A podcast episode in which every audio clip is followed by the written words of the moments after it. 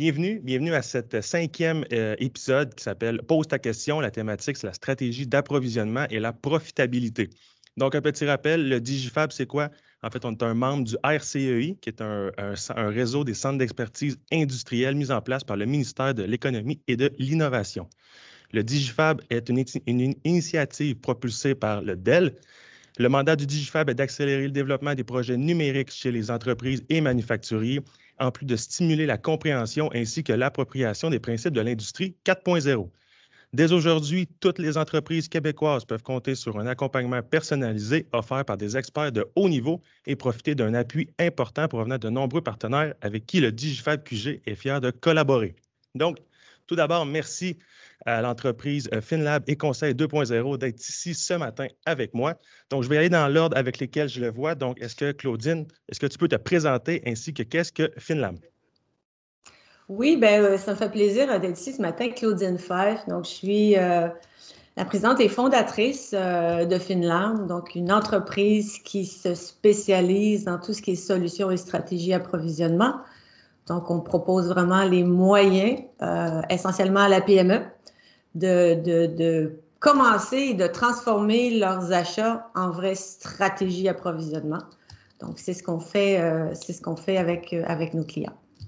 Parfait. Bienvenue et merci d'être présente ce matin et ainsi que Romain de Conseil 2.0.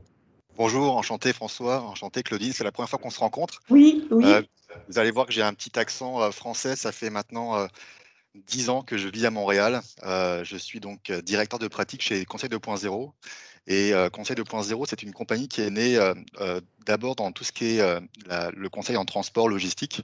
Et j'ai rejoint Conseil 2.0 il y a six mois maintenant pour construire la, pratique achat et processus procure to pay.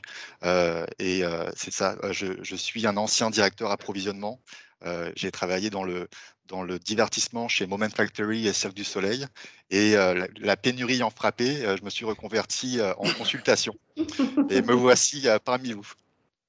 Parfait, super. Bienvenue, Romain. Donc, sans plus tarder, on va commencer la première question. en fait, c'est un peu pour moi, c'est un peu pour tout le monde, pour se mettre un petit peu dans le bain. Là en fait, qu'est-ce que ça inclut la chaîne d'approvisionnement dans son ensemble? Est-ce qu'il y a quelqu'un d'entre vous deux qui veut se lancer pour expliquer un petit peu, tu sais, ça commence où, ça finit où la chaîne d'approvisionnement pour une PME, une entreprise, peu importe laquelle? Ben, je peux y aller, euh, Romain, euh, si, si, ça te va. Ça, c'est une question tellement importante et il y a malheureusement très peu de réponses qui circulent, surtout dans la PME. Et c'est le point de départ de beaucoup de choses. La chaîne d'approvisionnement, Malheureusement, euh, selon les rencontres euh, que l'on a, il y a une compréhension trop limitative de ce que c'est. Et souvent, on associe la chaîne d'approvisionnement à ma logistique et au transport. Euh, et c'est dommage parce qu'on se concentre là-dessus. Ou on dit la chaîne d'approvisionnement, c'est l'émission de mes PO, recevoir mes demandes à l'interne, puis gérer faire mes relances, puis obtenir mes livraisons. Euh. Donc, c'est intéressant comme question parce que moi, je la présente toujours, la chaîne d'approvisionnement, comme en deux portions. Je sais que là, on n'est pas dans le visuel, là, donc il va falloir que je sois claire et je fasse euh, un ingénieur de moi-même pour expliquer, mais c'est très simple. En fait, la chaîne d'approvisionnement, elle a deux composantes particulières. Donc, pensez à un cercle divisé en deux. La portion tout à gauche, c'est la portion que moi j'appelle le S2C, qui est la portion stratégique des approvisionnements. Donc, analyser ses dépenses, catégoriser ses dépenses, travailler avec ses fournisseurs, toute la portion des appels d'offres, donc la stratégie autour d'une sélection de fournisseurs, la contractualisation, donc tous ces éléments qui sont de nature plus stratégique.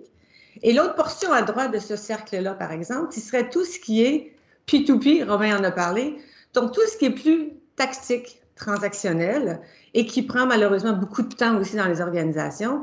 Mais la chaîne d'approvisionnement, c'est l'ensemble de tout ça.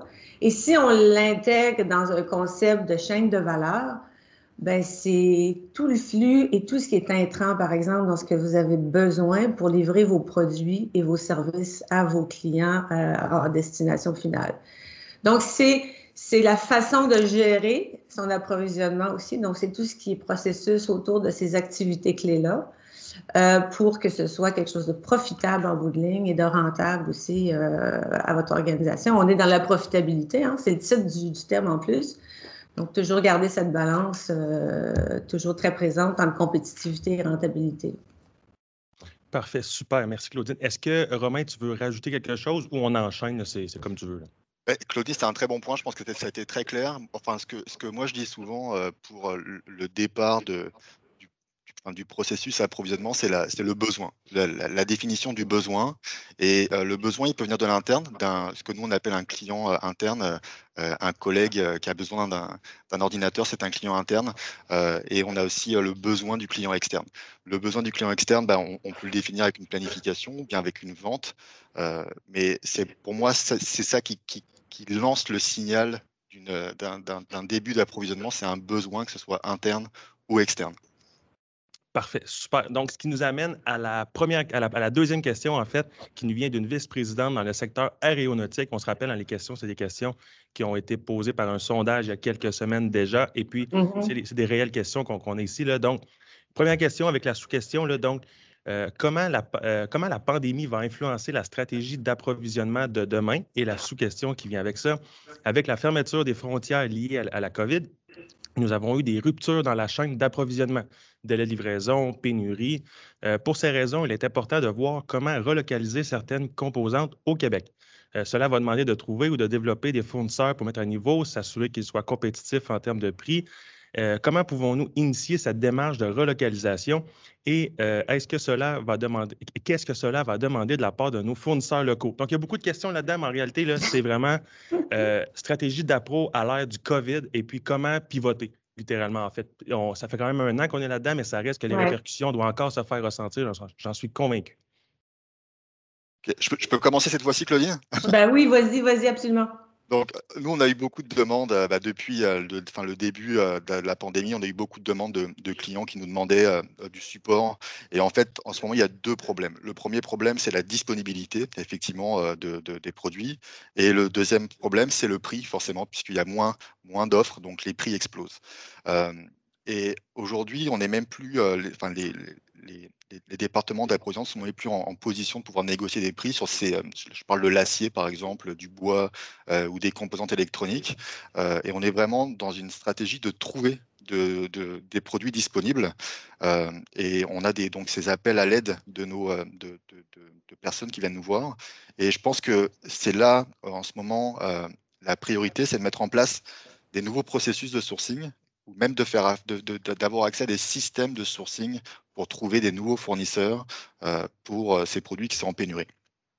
Euh, un, département d'approvisionnement, classiquement, va avoir plusieurs possibilités pour trouver des fournisseurs. Donc le, classique, aller sur Google pour trouver un fournisseur, ou bien aller voir dans sa banque, dans, sa, dans, dans son système, les différents fournisseurs qui ont été utilisés historiquement pour certaines catégories de produits. Malheureusement, aujourd'hui, c'est plus suffisant. donc nous, on conseille de, de on conseille de d'intégrer des nouveaux systèmes ou des nouvelles technologies pour faire du sourcing du genre euh, nouvelles technologies, nouveaux systèmes?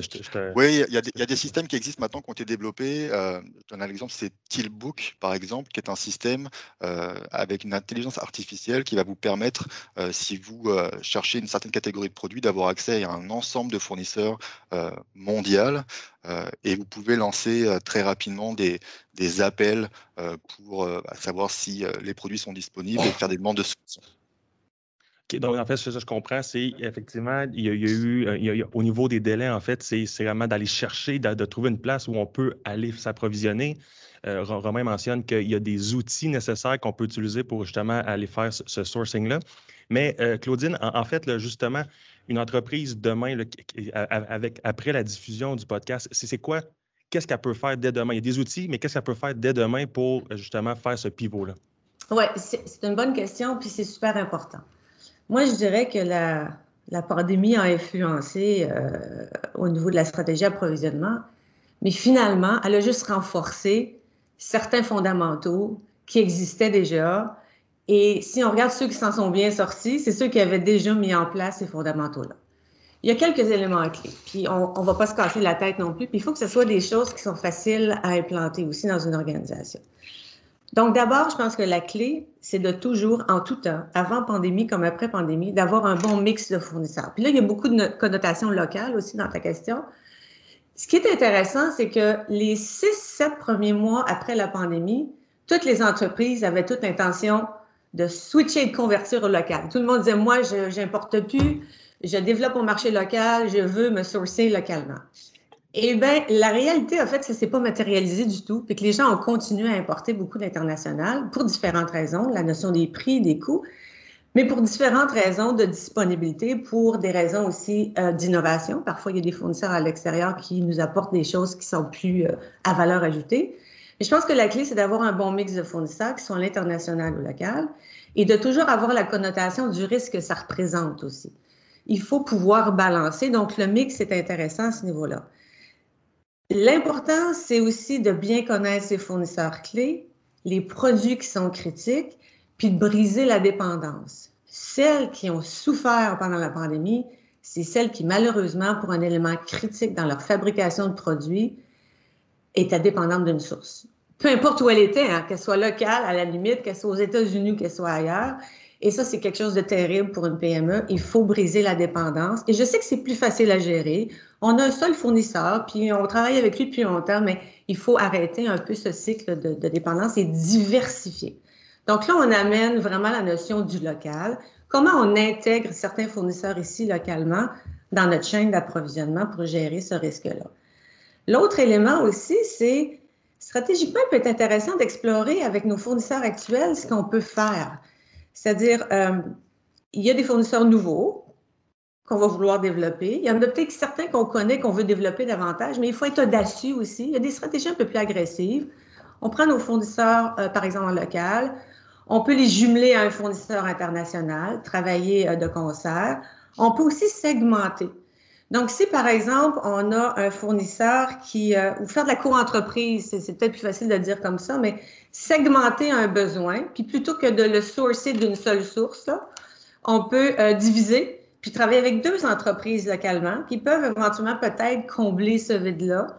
Euh, on peut aussi ajouter, pensez à vos fournisseurs. Est-ce qu'il y en a avec qui j'ai, je comble un besoin? Mais peut-être que finalement, si j'étends un peu son, scope de service ou de produit, il va être en mesure de me servir aussi.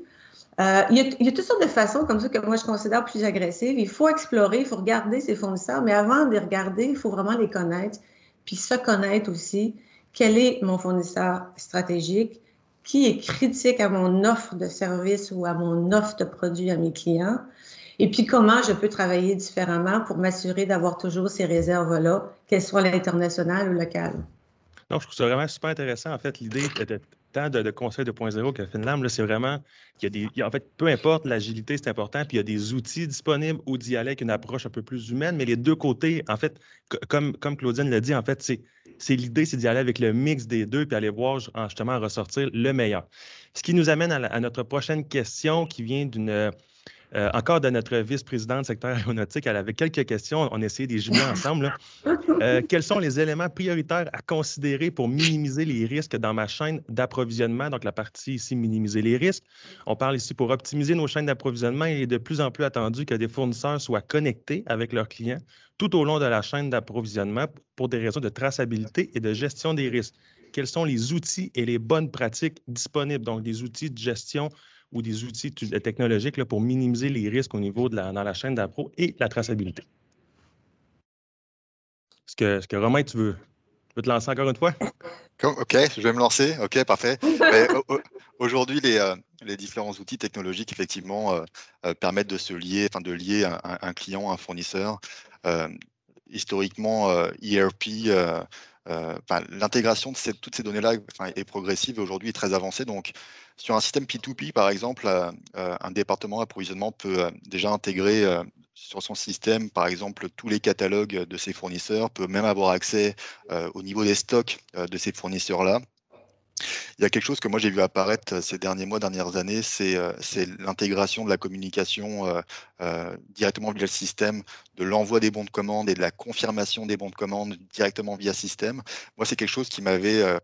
J'étais très longtemps dans des départements achats et c'était tellement time consuming de envoyer un bon de commande et puis ensuite d'appeler son fournisseur pour lui, demander s'il avait bien reçu le bon de commande, ou bien ça arrivait trois mois après que finalement le fournisseur n'avait pas pris connaissance du bon de commande, donc on avait pris trois mois de retard sur une commande. Donc vraiment, toute cette communication intra-système d'envoi de bon de commande, que le fournisseur puisse confirmer toutes les conditions du bon de commande, c'est quelque chose qui est très important aujourd'hui à intégrer dans vos processus. Et puis ensuite, euh, ben forcément, si le, fournisseur est aussi responsable du transport, euh, de pouvoir intégrer encore une fois dans ce système centralisé euh, tous vos numéros de suivi, toutes vos confirmations d'envoi, pour pouvoir vraiment avoir centralisé toute cette gestion d'approvisionnement. Effectivement, c'est super l'idée d'avoir d'utiliser le, système P2P, donc Procure to Pay. Est-ce que Claudine, tu peux rajouter quelque chose à ce niveau-là pour la question au niveau mmh de minimiser les risques dans la chaîne d'appro.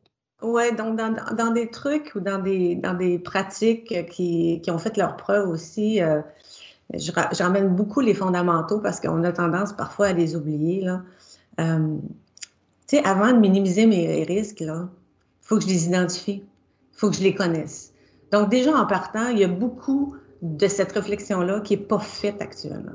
Donc, on ne peut pas vraiment gérer un risque si je ne le connais pas vraiment. Donc, le premier, la première recommandation, ce serait vraiment dans, dans, pour vos fournisseurs clés, donc il faut vraiment les connaître. Pour vos produits critiques, quels sont les risques qui sont associés? Donc, puis ça n'a pas besoin d'être très compliqué, mais déjà de faire une réflexion de, pour ce fournisseur-là, par exemple, euh, qui est dans une région éloignée, quels sont les risques attachés? Bien, ça peut être mes délais de livraison, ça peut être un paquet d'éléments, mais il faut essayer de décortiquer ces éléments-là pour un produit dont j'ai absolument besoin pour livrer mon client, quels sont mes risques? Bien, il y a un risque de, non-disponibilité. Donc là, ça nous permet d'identifier l'impact, mais ça nous permet aussi d'identifier des moyens. Donc, quand on minimise les risques, c'est parce qu'on les connaît bien puis on les maîtrise.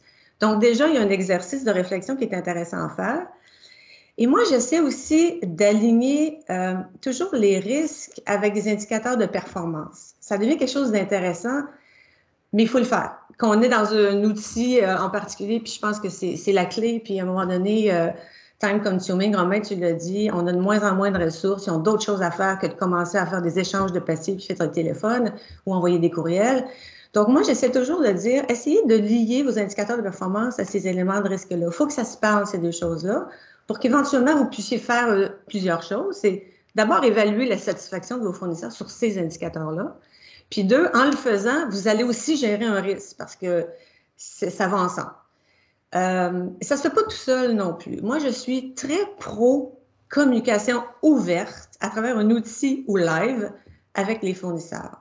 Et ça, la PME a toujours un peu de réticence. Puis, sur le coup, mais je leur dis, vous travaillez avec des fournisseurs, parfois c'est des millions des millions de dépenses par année puis vous les connaissez pas. Moi, j'ai un entrepreneur qui m'avait déjà dit, avec cette personne-là, c'est une entreprise depuis longtemps, on, dépense 2-3 millions par année. Je les ai jamais rencontrés. Moi, c'est quelque chose que j'ai un peu de mal, mais connaissez vos fournisseurs, rencontrez-les régulièrement. Faites des pauses, partagez de l'information, vous allez recevoir de l'information. Et ça, ça fait partie de la gestion de risque aussi. Ils connaissent leur industrie, ils connaissent le marché. Donc déjà, par anticipation, il y a peut-être des éléments qui vont vous impacter que vous allez pouvoir proactivement mieux gérer. Euh, ce qui est intéressant aussi, puis je, partage aussi ça, l'aspect de la communication avec le fournisseur, puis pour moi, c'est un élément de gestion de risque, c'est, par exemple, vous avez des, projets de développement de marché, mettez vos fournisseurs dans le coup, ceux qui vont faire la différence, là, mais souvent on oublie de faire ça. On développe des marchés, on exporte, mais les fournisseurs que vous avez, qu'ils sont en mesure de vous suivre? Est-ce qu'ils ont la capacité de vous suivre? S'ils ne sont pas capables de vous suivre, vous devez savoir en amont. Vous avez un risque là à gérer, mais par anticipation. Donc, vous l'avez identifié. Et donc, à travers des communications fréquentes, régulières comme ça, je pense qu'il y a beaucoup d'informations qui peuvent vous être utiles pour mieux gérer. Et je fais aussi souvent, parce que parfois, ce n'est pas, toujours, euh, pas toujours accueilli favorablement, je n'ai pas besoin de leur parler, mais je fais le parallèle avec comment ils gèrent leur vente. Ah, on a des CRM, on segmente nos clients, on rencontre nos clients, on s'informe sur nos clients. Mais pourquoi on ne ferait pas un minimum d'efforts, au moins avec les fournisseurs qui nous permettent de livrer à nos clients? Hein, il y a une espèce de roue qui doit circuler, puis être conscient que nos partenaires principaux et importants, ils contribuent à la valeur que j'apporte à ma clientèle. Donc, ne pas les négliger dans l'exercice non plus. Puis ça, ça fait partie aussi, à mon avis, d'un élément de gestion de risque. C'est vraiment super intéressant. Ça, fait deux, trois fois qu'on parle du fameux système Procure to Pay. Euh, Romain, est-ce que tu pourrais euh, juste nous, expliquer un petit peu c'est quoi? Honnêtement, je ne l'ai jamais vu. Est-ce que tu peux nous expliquer rapidement? Tantôt, tu as parlé un petit peu des fonctionnalités, mais, c'est quoi? C'est un, interface? Un, un, comment ça marche en général un système Procure to Pay? Est-ce que le, tout le monde dans la chaîne d'appro doit avoir ce système-là ou simplement. Comment ça fonctionne rapidement? Alors, un, procure to pay, ça peut soit être intégré à un système ERP, soit ça peut être indépendant. Euh, en fait, dans une compagnie, euh, faire un achat, c'est compliqué. Il faut, il faut le dire, il faut être euh, complètement transparent. Faire un achat dans une compagnie, c'est compliqué. Pourquoi? Parce que ça doit respecter des matrices d'approbation, que tout doit être suivi pour être vérifiable en termes de fiscalité. donc, les compagnies ont évolué et, j'espère que la, majorité des compagnies ont un P2P. Un P2P, c'est donc un système qui permet à un, demandeur d'entrer sur le système et de, définir un besoin. Il va définir le besoin qu'il a en achat.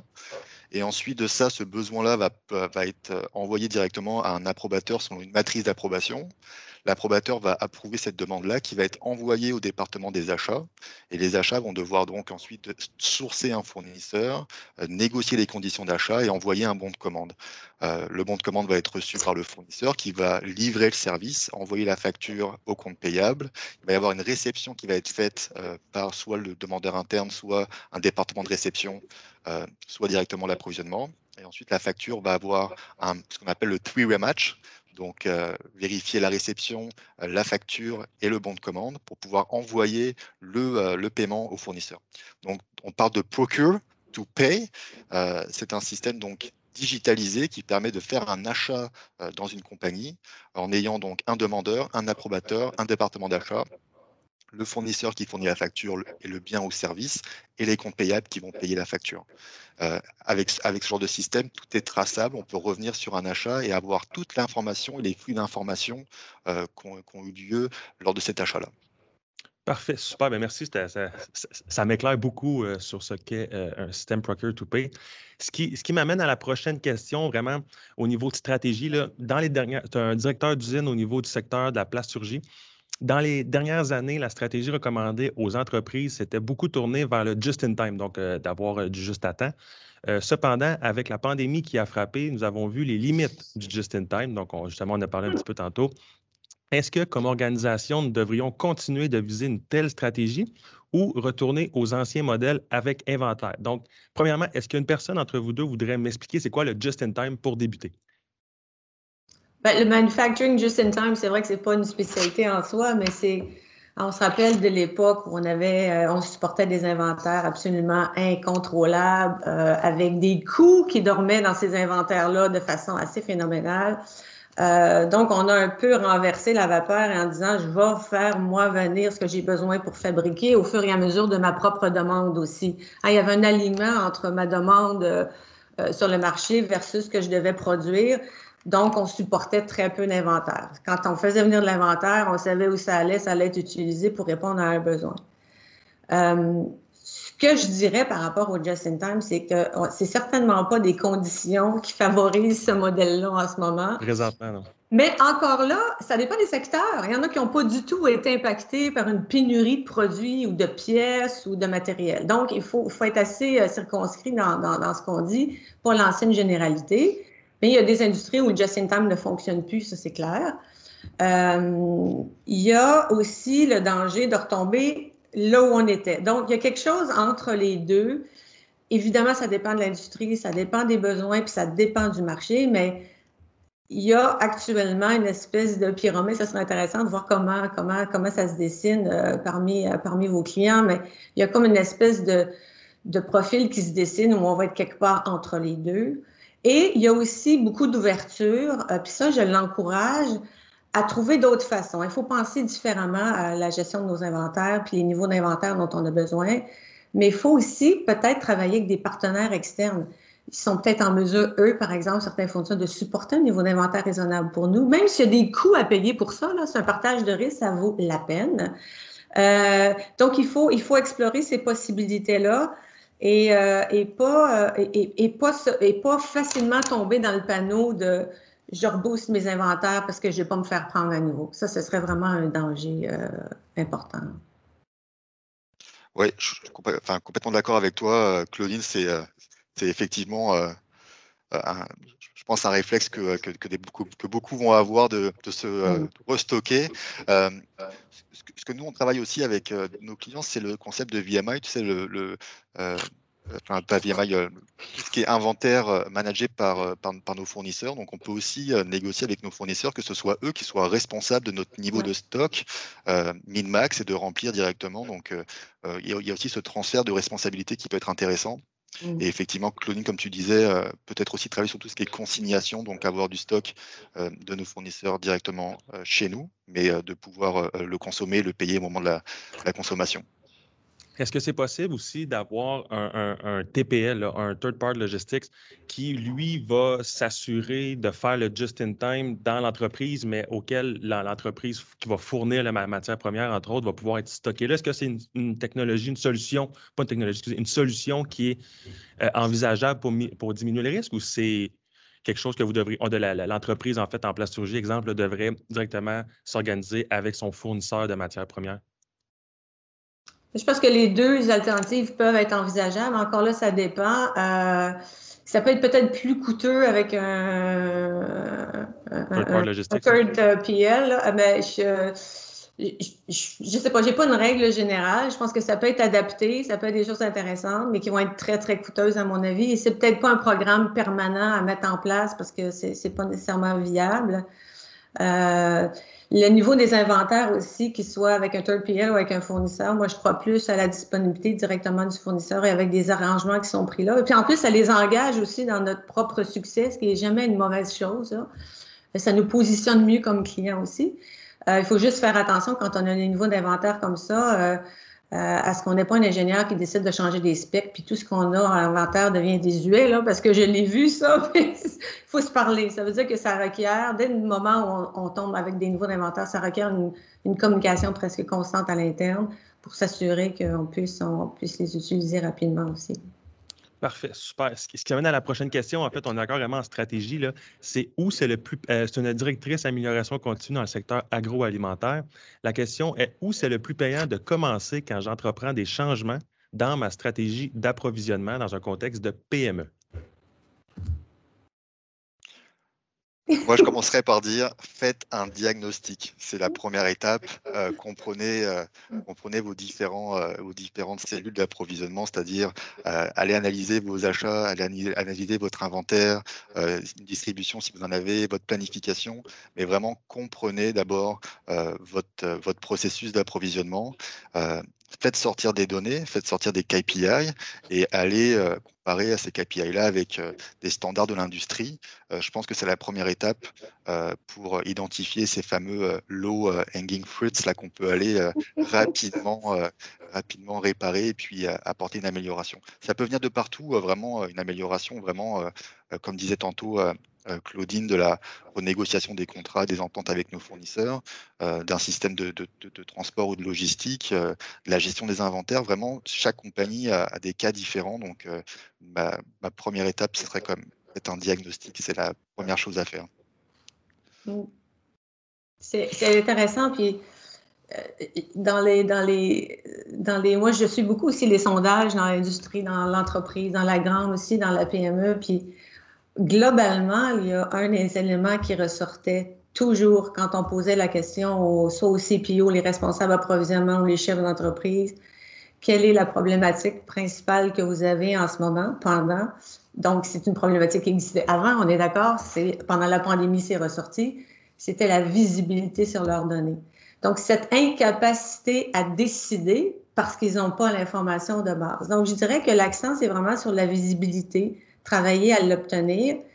Euh, notamment sur les coûts, en main, on a parlé. Il faut comprendre sa structure, il faut comprendre comment on dépense, avec qui on dépense, pourquoi on dépense. Donc, toute cette visibilité-là, euh, qui va nous permettre aussi plein de choses. Hein. Ça va nous permettre d'identifier effectivement des gains, euh, des gains économiques, du potentiel d'amélioration. Ça va nous permettre de gérer nos risques, on en parlait tout à l'heure. C'est tout lié ensemble, cette visibilité-là. Euh, puis ce que ça va permettre aussi, c'est d'agir, de, prendre la bonne décision au bon moment sur les bonnes choses. J'aime bien aussi utiliser un autre visuel que je ne peux pas vous montrer là, mais une espèce d'engrenage où il y aurait trois roues, par exemple. Puis dans la stratégie pro, j'essaie toujours de toucher ces trois éléments-là avec les entreprises parce que c'est interrelié puis ça fonctionne bien. Ah, il y a d'abord une roue qui est le processus. Donc, comment je fais les choses? Et ça, c'est une visibilité qu'il faut qu'on ait. Comment on travaille? Pourquoi on travaille comme ça? Est-ce qu'on peut travailler différemment? L'autre, la deuxième roue, c'est vraiment mes ressources. Qui exécute ces processus-là? Est-ce que je peux même optimiser ce bassin de ressources-là d'une manière ou d'une autre, par, du développement de compétences, par exemple? Mais est-ce que j'ai des outils et des systèmes qui me permettent de faire en sorte que tout ça se supporte l'un l'autre? Et souvent, on se rend compte qu'on n'a pas les systèmes qui ne nous permettent pas d'avoir la visibilité. Moi, j'ai l'expérience euh, qui m'a presque traumatisé de l'entrepreneur qui me dit mon plus gros risque en ce moment, c'est mon acheteur principal qui part après sa qui part à sa retraite après 35 ans chez nous. Ça, pour moi, c'est extraordinaire parce que lui, il a toutes ses connaissances dans sa tête. Il a quelques fichiers Excel ici et là, mais quel risque important que ça représente pour l'entreprise, c'est terrible. Donc, essayez de toujours faire en sorte que la visibilité soit accessible. En plus, on est en télétravail, il faut miser là-dessus. Il faut que toutes vos ressources qui œuvrent dans la chaîne d'approvisionnement, ce n'est pas juste vos acheteurs, mais il y a plein de gens dans l'organisation. Donc, la première chose, c'est vraiment travailler au niveau de, votre visibilité. Et puis, c'est là, comme disait Romain, que vous allez, ça saute aux yeux. Il y a des éléments qui nous sautent aux yeux. On les voit, on dit, ah, ben oui. Euh, euh, je paye trop cher. Donc, si vous avez des questions, est-ce que je paye trop cher? Est-ce que je suis alignée avec le marché? Ben, il faut le savoir. Il faut, il faut aligner ça. Est-ce qu'avec ce fournisseur-là, je peux avoir de meilleures conditions? Il y a des exemples typiques. On commence avec un fournisseur, on y fait une espèce de projection d'achat de, dans une année ou sur deux années. Au final, on se rend compte qu'on a dépensé trois fois plus avec lui. Il faut retourner, faut retourner, renégocier des conditions, faut optimiser, faut connaître son profil d'acheteur aussi, ça fait partie de la visibilité. Puis il y a un élément qui est fondamental aussi, qui a un impact, c'est quelques fournisseurs ont quel impact négatif ou positif sur ma trésorerie? Et ça, on, on, laisse camotte souvent parce qu'on ne fait pas le naturellement.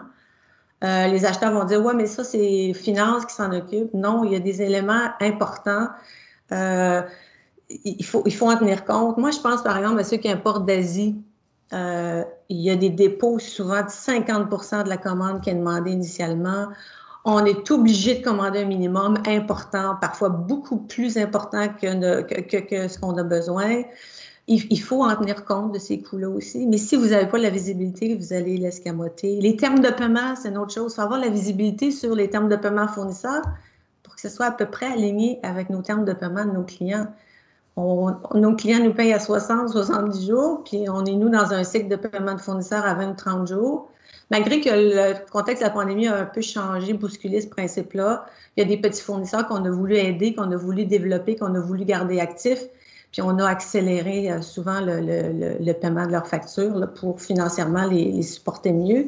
Mais c'est tous des petits éléments qui nous permettent de dire Ah non, non, là, on n'est pas dans la bonne direction. Ça, il faut corriger ça parce qu'on peut faire mieux mais c'est la visibilité sur vos données qui va vous donner ça. Et puis, on, parle de visibilité sur les données. Romain a amené un petit peu un, petit diagnostic. C'est à, quelle fréquence on devrait faire ça? Parce que vous, vous êtes des spécialistes, je comprends que ça saute aux yeux quand vous arrivez avec ces données-là, mais une personne qui, on, prend l'exemple, le secteur agroalimentaire, qui travaille, a fait ses trucs, et puis elle ne sait pas, là, à un moment donné, tu payes, tu payes, tu payes, tu reçois le, cash flow, le flux de trésorerie, comme tu as dit, ça roule, tout va bien, on pense. C'est à quel moment qu'on doit regarder, ouvrir les livres, justement, pour regarder si on paye trop cher ou il y a des meilleures stratégies et tout? Ben, J'ajouterais juste c'est que le, le, diagnostic ou l'analyse, ou appelons-la comme on veut, la cartographie, il y a plusieurs termes utilisés pour ça, c'est comme un snapshot. Hein. C'est une photo à un moment donné. Ce qui est intéressant, c'est de travailler sur des données historiques. On ne travaille pas juste sur du six mois. Là. Moi, j'aime bien aller jusqu'à trois euh, trois années derrière pour voir un peu les patterns, parce que sur une, sur une période plus longue, on voit ce qui se dessine, on interprète, puis on voit facilement les éléments du processus qui ne sont pas alignés non plus. Donc, quand on fait ça une fois, ça nous donne le portrait. Ce qu'il faut pas oublier, c'est que ça vit ces données-là. On prend pas le portrait, on le met dans le tiroir, puis on revient dans deux ans. Donc, il faut s'assurer d'avoir aussi un minimum d'outils. On arrive encore aux outils pour que ces données-là s'actualisent. Et puis, si on fait des correctifs, puis on change certaines stratégies, bien, on va voir si ça marche. Donc, avec une actualisation, on va voir si nos indicateurs vont dans la bonne direction. puis ça devient un outil de travail intéressant aussi. Il y, a, des logiciels, nous on travaille avec un partenaire qui nous donne cette visibilité-là, qui permet d'actualiser de façon très, très rapide au trimestre ou par année. Mais ce qui est intéressant, c'est que la visibilité, on la donne aussi à l'interne, à nos partenaires internes. Suivez-nous là-dedans. On a fait tel changement. On a fait des contrats, par exemple, avec des fournisseurs clés. Je comprends pas parce que pour cette catégorie de produits-là, on utilise 10 autres fournisseurs. Donc, ça dit quoi? Ça dit qu'il y a quelque chose qui n'est pas bien communiqué. On corrige, on travaille mieux sur communiquer les termes de ce contrat-là. Donc, c'est beaucoup d'indications. Tableau de bord, tableau de bord, tableau de bord. C'est sûr que manuellement, ça devient difficile euh, à mettre en place, mais cet outil de visibilité-là, il faut que ce soit actualisé pour que ce soit parlant, puis qu'on puisse prendre des décisions par anticipation et non pas en réaction. Je, vais amener la, question à, Romain. Euh, justement, là, je me mets, en place, on, le sait, le, tissu québécois, je pense c'est 95-97 des PME. Puis tantôt, on, a parlé justement que c'est soit le président ou un acheteur qui le fait. Euh, c'est quoi, quoi un peu les genres d'outils qu'un acheteur peut rajouter à son quotidien, justement, pour avoir, exemple, Claudine l'a des tableaux de bord, avoir une visibilité, mais vraiment aussi sur l'accès aux données. C'est quoi un petit peu le genre d'outils que peut s'attendre d'avoir un acheteur dans son quotidien? Avez-vous une réponse par rapport à ça?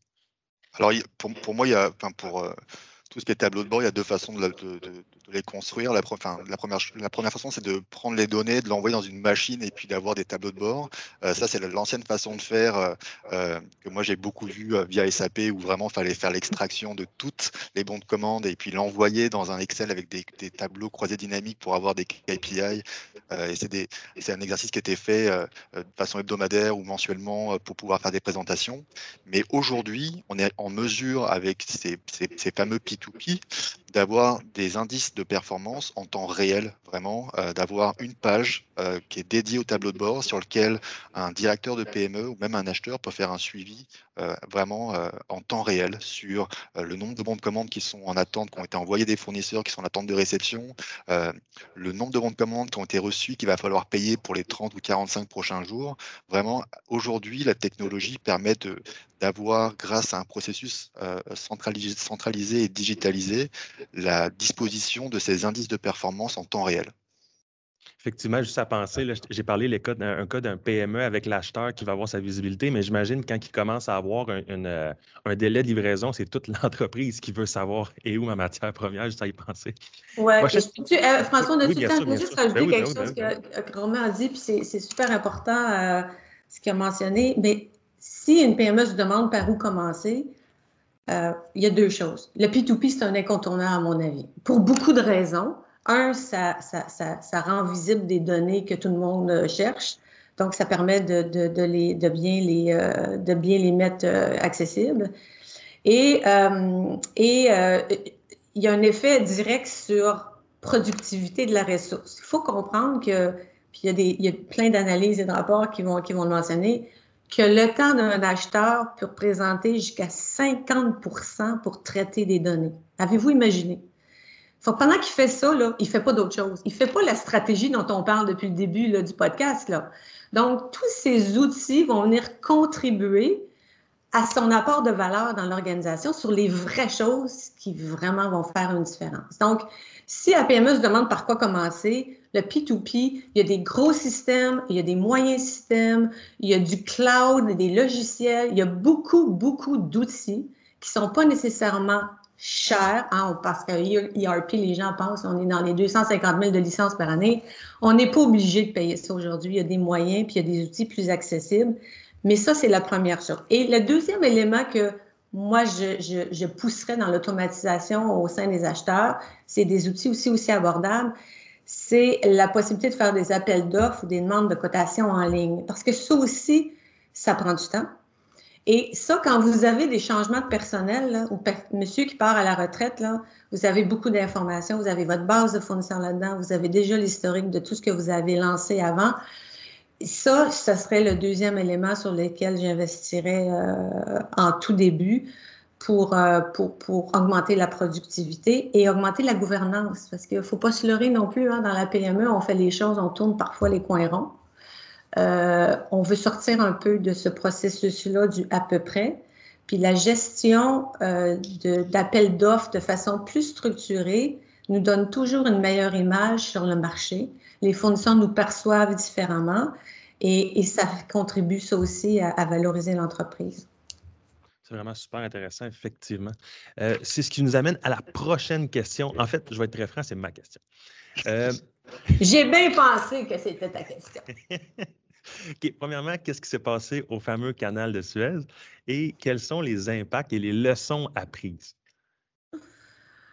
Est-ce que quelqu'un veut se lancer? Sinon, je, euh, moi, j'ai un petit peu lu, là, je, savais que c'était quelqu'un à l'interne parce que c'est lié, mais c'est pas lié. toute la dynamique du coincement du méga navire dans le canal. Mais moi, ça a juste renforcé une, une solution, une recommandation qui est celle du risque de ne pas pouvoir avoir accès et de ne pas pouvoir recevoir la livraison de tes produits. Tu sais, on est, on est, on est dans ça. On ne peut rien changer de ce qui est arrivé. Navire est resté coincé. Il a bloqué une centaine d'autres navires qui étaient en attente. Tout le monde a souffert de ça. Ça a été l'enfer. Mais en même temps, au-delà des méga navires qui restent coincés, donc ils réglementeront ça s'ils veulent, mais il y, a, la notion des options. C'est limité. C'est comme, il faut que tu passes là, sinon tu pars pendant deux mois en voyage euh, à faire le tour de l'Afrique. il n'y a, pas beaucoup d'options. Donc, ce que je dis à l'entreprise, c'est dis-moi comment je fais pour. Mais si tous tes fournisseurs principaux viennent d'Asie, puis tu dépends de ça, il y a un problème. Déjà, il y a un risque qu'il faut adresser. Et c'est pour ça que dans la diversification des sources, c'est si important. Donc, si vous avez des fournisseurs d'Asie qui obligatoirement vont passer là, ben, c'est un élément de risque que vous devez identifier d'abord, puis après ça, adresser en disant, OK, je peux avoir tant de pourcents de mes produits qui viennent de là, mais ça me prend d'autres sources plus près, qui se promèneront par camion à la limite, mais il faut que je trouve des gens euh, en local. Je commence avec un fournisseur, je vais avoir un backup, je donne un petit peu de commande juste pour le tenir, euh, le tenir en alerte, le tenir occupé. Puis quand il m'arrive des choses comme ça, ben, à la limite, je peux transférer mes besoins vers un nouveau fournisseur et en donner plus. C'est cette agilité-là qu'il faut pouvoir développer. Et euh, moi, c'est ça la leçon, en fait. La leçon du canal de Suez, c'est à plus forte raison maintenant diversifier vos sources en géographie et en nombre aussi pour ne pas vous faire coincer. Mais, mais j'imagine que, ben, en fait, pas j'imagine, je suis très conscient qu'il y, a un coût associé justement à. il y a une ah, raison, en fait, il y a une raison pourquoi euh, toute entreprise veut s'approvisionner en Asie. on ne se le cachera pas, là. Donc, c'est jusqu'à quel pourcentage, comment, comment qu'on. parce que oui, on, veut diminuer le risque, donc on, veut, on, est conscient qu'on veut augmenter les coûts pour s'approvisionner, mais jusqu'à quelle, quelle ampleur on veut y aller comme ça? Je, dirais juste ceci, Romain, euh, je, te laisse la parole après parce que ça, c'est un petit dada. Euh, il y a beaucoup de gens aussi qui importent d'Asie pensant que c'est moins cher. Très peu font une vraie analyse de rentabilité aussi. Ça, je l'ai vécu, puis c'est dommage. On, s'attarde au prix, on ne considère pas tous les coûts de mon rapport avec mon fournisseur, et il y en a beaucoup de coûts là-dedans. On sous-estime certains. Donc, c'est vrai que pour beaucoup d'éléments, beaucoup de produits, certaines matières, ça reste encore moins cher dans le coût final, dans la mesure où on le calcule bien. Mais est-ce que ces économies versus le risque de ne pas en recevoir, de ne pas produire et de ne pas vendre est plus important que de payer un peu plus cher pour un fournisseur local pendant une certaine période, par exemple? Ça, ça devient, ça devient, ça devient calcul, ça devient mathématique. Mais c'est ça qu'il faut garder à l'esprit pour toujours un peu balancer. On, est, on est un peu dans l'assurance aussi. Il euh, faut, faut, jouer avec nos statistiques. Puis il faut s'assurer aussi qu'on comprend bien. Si j'ai une livraison, un cargo par année, ben, je suis plus à risque que si j'en ai plusieurs. Donc, il y a toute une dynamique aussi derrière ça. Mais l'impact, c'est sûr qu'au niveau des coûts, ça va être assez euh, phénoménal euh, pour, pour, euh, pour beaucoup de monde qui, qui sont des habitués du transport maritime. Ça, c'est certain. je voudrais juste conclure aussi sur le fait que le transport maritime, faut savoir que c'est dangereux. Euh, j'ai importé beaucoup, beaucoup de containers en Europe euh, comparé à, du transport par avion, du transport par camion, du transport euh, par train. Le transport maritime, c'est pour moi, de mon expérience, le transport, le, type de transport sur lequel j'ai perdu le plus de containers. Donc, c'est quelque chose qui arrive. Il y a, il y a des risques qu'il faut, prendre, qu'il faut prendre en compte. Et il y a quelque chose aussi que, que je conseillerais, c'est de vérifier vos incoterms, mais surtout de vérifier vos assurances, mmh. euh, parce que euh, le fournisseur va vous mettre à disposition le container et vous êtes responsable de ce container très souvent avec les incoterms que vous négociez au moment où le container va toucher le bateau. Euh, donc, vérifiez avec vos assureurs que vous êtes assuré. et puis, si vous êtes en mesure de négocier avec vos fournisseurs qu'ils soient responsables de la livraison au port, donc canadien, ou même directement à vos entrepôts, faites-le. Euh, si c'est possible. Euh, si, c'est des compagnies chinoises, c'est plus difficile parce qu'ils ont rarement l'autorisation d'importation. Euh, mais si c'est des fournisseurs qui ont un double bureau canadien, américain et chinois, ben, pensez aussi à vos incoterms et à, faire ce transfert de responsabilité à vos fournisseurs. Ouais, c'est un bon point. on, néglige aussi parfois l'impact du choix de l'incoterm. C'est un très bon point, ça, effectivement. C'est super intéressant. Depuis tantôt, on, on, a vraiment, on, on parlait que justement la, stratégie d'appro, c'était super large, la, chaîne d'appro. Puis effectivement, on en couvre large ce matin. C'est vraiment super intéressant. Ce qui m'amène à notre euh, dernière question, euh, qui est euh, pas en fait, qui, qui, peut sembler pas nécessairement 100 reliée à la, stratégie de chaîne d'approvisionnement et profitabilité, mais en réalité, une grande partie de la profitabilité vient justement de cette chaîne d'approvisionnement. Donc, un superviseur dans le secteur de transport, du transport, pardon, avec les enjeux concernant la pénurie de main-d'œuvre actuelle, quelles sont les solutions à envisager pour demeurer performant? C'est euh, le mal de l'heure, ça touche tout le monde. Il n'y a personne qui, qui est épargné, c'est généralisé. Donc, c'est le constat à peu près tout le monde a de la difficulté à trouver la main-d'œuvre dont il a besoin. Donc, on part de ce constat-là. Euh, maintenant, qu'est-ce qu'on fait pour jouer avec ça ou pour compenser, pour essayer de diminuer l'impact que ça a sur, notre, sur nos opérations? Euh, puis je commence avec, je commence avec euh, une anecdote qui n'est pas vraiment très drôle, mais quand, par exemple, ramener ça au cauchemar de la personne, par exemple, ou de l'acheteur qui quitte, ou, ou, plein de commandes, ou plein de trucs opérationnels en approvisionnement à gérer alors que j'ai une personne qui vient de quitter, j'ai du mal à recruter. Donc, j'ai répondu un peu à cette question-là en, deux, en deux temps. Là. Plus particulièrement pour vos ressources en approvisionnement. On fait la référence avec l'acheteur qui était là depuis 35 ans. Là. Il y en a qui c'est ça. Ils sont loyaux, ils sont là depuis longtemps et il y a tout un, intérêt euh, à les conserver parce qu'ils connaissent la business, ils connaissent les fournisseurs, ils connaissent la réalité, ils connaissent tous les enjeux. Donc ça, c'est précieux au-delà de, la, compétence approvisionnement. Mais je dirais, ces gens-là, euh, on peut les développer, on peut les, l'augmenter, les, augmenter en productivité. Hein. On dit qu'on est rendu à la cinquième génération d'acheteurs. C'est de plus en plus complexe. Notre écosystème de fournisseurs est compliqué, se complexifie à chaque semaine. On a les fournisseurs, les sous-fournisseurs, les tier 1, les tier 2. C'est compliqué. Donc, tout suivre ça, ça demande beaucoup, beaucoup plus des acheteurs. On n'est plus dans le mode traditionnel relation acheteur-fournisseur comme on l'était il y a 15-20 ans. Ça change. On est plus dans le développer le partenariat, faire les alliances, aller chercher l'innovation. Donc, c'est des compétences qu'on peut développer. Donc, si vous pensez que vous avez un peu atteint une certaine saturation, puis que vos équipes ou vos quelques ressources ne contribuent pas comme il faudrait, plutôt qu'essayer de les remplacer, développez-les. Ça se fait, ça. On fait du coaching, des formations, mais on peut les accompagner pour atteindre des niveaux de compétences plus importants. Donc, ça, c'est un élément qui est intéressant. De façon plus large, au niveau des main-d'œuvre qui manquent, bien, il, y a quelques, stratégies peut-être à explorer. Par exemple, euh, on fait au niveau RH souvent, euh, on remplace un poste avec un poste, on a un profil, on cherche le profil, mais aller au-delà du poste, puis décortiquer les responsabilités, puis les tâches de ces gens-là. Peut-être que finalement, il y a une portion que vous allez pouvoir confier à quelqu'un d'autre à l'interne ou à l'externe. Il y a peut-être quelqu'un qui peut prendre cette portion-là. Donc, pensez autrement, pensez productivité, puis essayez aussi d'utiliser tout votre écosystème à vous, que ce soit interne ou des parcours entreprises. Il y a quelqu'un dans ma région, par exemple, récemment, qui disait, moi, j'ai réorienté un peu mon offre euh, la dernière année. J'avais un surplus de main-d'œuvre très spécialisé. J'ai fait carrément une entente avec mon concurrent pour y prêter un certain nombre de ressources pendant un certain temps, sans impact pour moi, Euh, éventuellement, ils vont me revenir, mais c'est des choses aussi que l'employé se rappelle. Quand on le développe, quand on le forme, quand on l'upgrade, quand on lui donne des opportunités de travail ailleurs, c'est une belle façon de faire de la rétention aussi. Fait que ça a une certaine valeur euh, qui, qui, qu'on doit tenir compte dans l'enjeu aussi.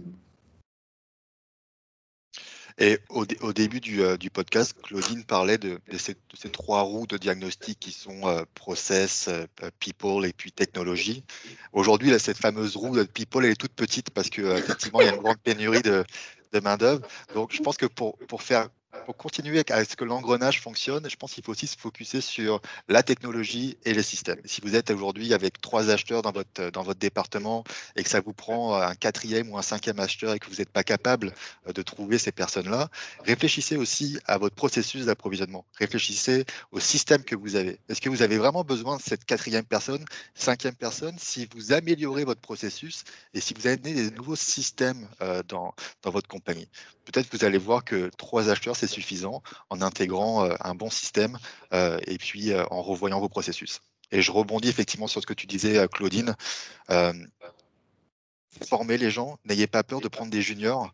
Il y a des gens qui sortent de l'école qui sont, qui sont hyper motivés. Je sais qu'il y a un grand, grand problème en ce moment sur la formation en approvisionnement. Je, enfin, je le vois effectivement, il y a très peu de candidats quand nous, on ouvre des postes en approvisionnement. Et quand je suis, par je suis arrivé chez euh, Moment Factory euh, pour créer le département d'approvisionnement. Et c'était vraiment impossible de trouver les acheteurs. J'ai pris des gens de l'école, on a pris des gens de l'école directement, on les a formés euh, à l'interne, on leur a montré ce que c'était les achats, la logistique, et c'est des gens aujourd'hui qui sont devenus des, acheteurs très compétents et je suis très fier d'eux de, voir cette, cette évolution-là. Et enfin, je finirai juste par dire qu'il y a aujourd'hui des compagnies Bon, la spécialité, euh, c'est d'aller chercher sur d'autres territoires euh, des acheteurs ou des gens compétents. Oui, bah, je pense que tu les connais, Claudine. Oui, c'est nos partenaires, oui, absolument. Et qui vont, euh, qui vont très souvent donc, aller chercher ces gens-là qui sont aussi des, gens qui ont des, très, très hautes compétences. ils vont leur proposer des contrats pour venir deux, trois ans ici à Montréal ou au Canada. Et, c'est ça, ces gens-là ont des ressources si vraiment vous êtes en besoin. Mais, juste avant, euh, François, si tu me permets, c'est tellement vrai la question des outils, parce qu'au niveau de la productivité, on dit faire plus avec moins, là. Mais c'est vrai que si on a les bons outils, on peut augmenter euh, quoi, 50-80% de notre productivité juste avec les bons outils. Donc, ça aussi, c'est quelque chose à considérer. Euh, puis, il ne faut, faut pas l'oublier dans l'équation. C'est tout à fait vrai. Je m'en allais justement là, en fait, Claudine. Tu avais mentionné que 50 du temps d'un acheteur, c'était un peu de la valeur non ajoutée. Donc, mmh justement, avec une pénurie de main-d'œuvre, prendre le temps d'utiliser des outils pour justement valoriser le travail humain, la valeur de la matière grise, là, qui, et, laisser les outils faire la partie, si possible, avec une valeur euh, à moins, moins en fait, une, en fait des, des, actions à valeur qui ont moins de, moins de valeur ajoutée. En tout, cas. Euh, tout ça pour dire, euh, j'y arrive, j'y arrive. C'était clair dans ma tête, mais c'était plus clair quand ça sortait. tout ça pour vous dire qu'on arrive maintenant à la conclusion. Déjà? Ben, ça fait quand même 50 euh, minutes. On, parlait environ euh, une heure globale, donc on est pas mal là. Euh, donc, je tiens d'un à vous remercier. C'était super intéressant. et puis, j'ai eu beaucoup de plaisir. Honnêtement, je n'ai beaucoup appris. Donc, j'imagine que les personnes qui vont le regarder, soit par capsule ou la, vidéo en entier, vont sûrement en apprendre aussi au niveau de la, la chaîne d'approvisionnement et de la profitabilité. J'aimerais en terminant, en fait, dans les podcasts, on aime faire ça. Est-ce que si vous aviez un souhait euh, à, parler soit aux PME ou aux entreprises au niveau du Québec ou, du Canada, ce serait quoi un souhait au niveau de la chaîne d'approvisionnement? Je sais qu'on a lancé beaucoup d'informations, on a lancé beaucoup de petits points qui, une fois regroupés, selon moi, sont très intéressants, mais si vous aviez un souhait, quelque chose, un, message que vous voudriez passer, euh, lequel serait-il? Vas-y, vas-y. Moi, je leur dirais, euh, je, sais ce que je, ce que je vois chez nos clients, c'est qu'ils sont complètement euh, surchargés par les, par les, tâches opérationnelles. Euh, je leur dirais, faites une pause. Faites une pause, une semaine, deux semaines. Enfin, si vous prenez le temps d'arrêter et de comprendre votre processus, vos achats, vos données, faites cet exercice-là. je sais que c'est compliqué dans, dans, un processus opérationnel et, de ne pas toucher les opérations, mais faites l'exercice et vous verrez que vous, vous aurez beaucoup de résultats. effectivement, c'est Je dirais, ben, je dirais, je suis sûre que j'utilise cette opportunité-là, François, que tu nous donnes pour, pour amener l'importance stratégique d'une chaîne optimisée dans une entreprise. Et ça, c'est pas naturellement compris. Euh, on est très terre à terre opérationnel. J'ai des commandes, il faut que je reçoive. Euh, je manque de matériel, je manque de matières premières. On est dans des, réflexions très terre à terre et c'est louable. Il faut que ça marche. Il faut, que j'arrive à produire. Donc, il faut que je reçoive certaines choses.